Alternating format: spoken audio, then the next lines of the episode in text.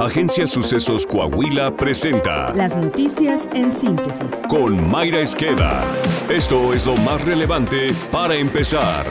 La encuesta nacional de victimización y percepción sobre seguridad pública reveló que durante el bimestre de marzo-abril el 74.6% de la población de 18 años y más consideró que vivir en su estado era inseguro debido a la delincuencia. Los porcentajes más altos de percepción de inseguridad pública se presentaron en Zacatecas con un 91.9%, el Estado de México con el 88% y en Morelos con el 87%, mientras que las entidades con los porcentajes con mayor percepción de seguridad fueron Baja California Sur, Yucatán y Coahuila. Además, la encuesta nacional de victimización y percepción sobre seguridad pública reveló que durante el año 2022 en el 27.4% de los hogares en México hubo una víctima de delito. Los ilícitos con mayor incidencia fueron fraude, robo y asalto. Según el INEGI, el número de víctimas de 18 años y más fue de 21.1 millones, equivalente a una tasa de 22.587 víctimas por cada 100.000 habitantes. El documento detalla que durante 2022 ocurrieron 26.8 millones de delitos en México, de los cuales el 92.4% no se denunció a la autoridad encargada o no se inició una carpeta de investigación. En cuanto a las mujeres víctimas de delitos sexuales, se contabilizó una tasa de incidencia de 3.470 delitos por cada 100.000, con los hombres fue de 330. Es decir, por cada 11 delitos sexuales contra mujeres, se registró uno contra hombres.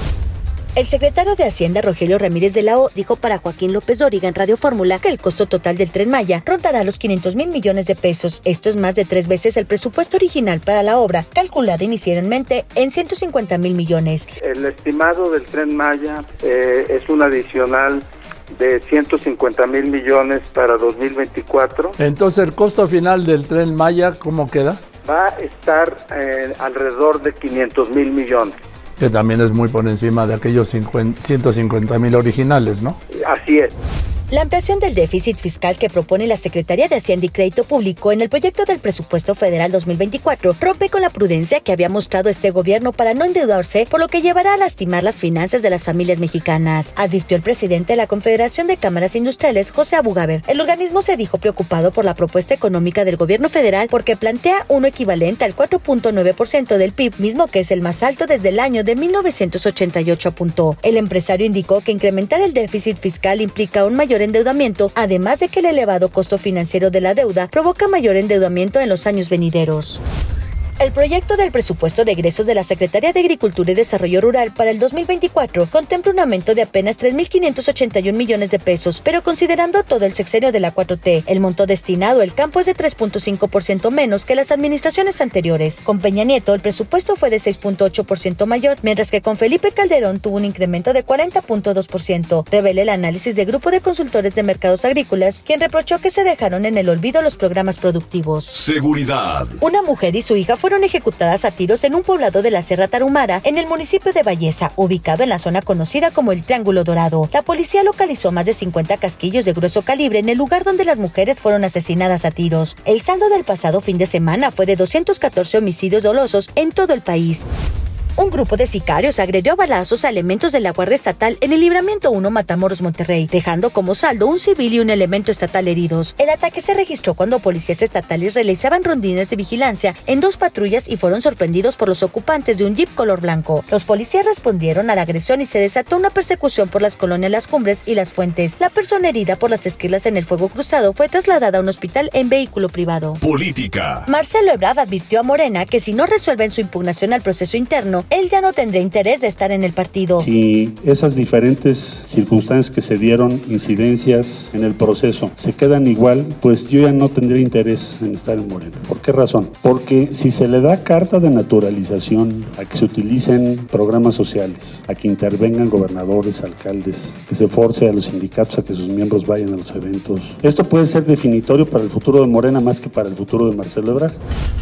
Esta es la opinión de Israel Navarro, en clave de FA. En vísperas a la consumación de lo que meses atrás anticipábamos sobre el proceso interno de Morena, le hace dedazo para ungir a su candidata presidencial, Marcelo Ebrard denunció las supuestas irregularidades en las encuestas. El distanciamiento es claro a pesar de las invitaciones que le han hecho para darle la vuelta a la página y permanecer como un cuadro del oficialismo. Por eso hoy Marcelo está en un limbo y librando un torneo de poder bien complejo en el que está en juego su futuro y capital político, además de que cualquier decisión que tome puede afectar el tablero en la elección del 2024. ¿Qué opciones tiene el carnal Marcelo? Solamente dos posibilidades reales. La primera es levantarle la mano a Claudia, quedarse en Morena y esperar que le toque algo en la siguiente administración. Pero en esta opción lo aleja de su objetivo primordial, ser presidente. La otra opción es irse a Movimiento Ciudadano. Tampoco va a ser presidente, pero sí puede ser un candidato competitivo que le asegure el registro a Dante Delgado y a la par, en consonancia con los intereses de AMLO, se dedique a jalar votos de clase media para debilitar a Xochitl Gálvez y al Frente Amplio por México. En ambas opciones va a quedar desgastado porque si se va de Morena es poco probable que su base lo acompañe. El arrastre de la imagen de AMLO pesa más que la apuesta de Marcelo. Y si se queda en Morena, regresará con el rabo entre las patas bajo la percepción de que no se atrevió a irse con las manos vacías. Por lo pronto, la estrategia pareciera que es quedarse en el dintel de la puerta. No se va, pero no se queda. Al presentar una demanda ante la Comisión Nacional de Honestidad y Justicia de Morena para declarar la nulidad y ordenar la reposición del proceso interno, solo está ganando tiempo, estirar la liga, porque ya sabemos para dónde apunta el dedo divino. Vaya que la tiene difícil Marcelo. No hay duda que ser oposición dentro del grupo en el poder es el peor escenario para alguien con aspiraciones.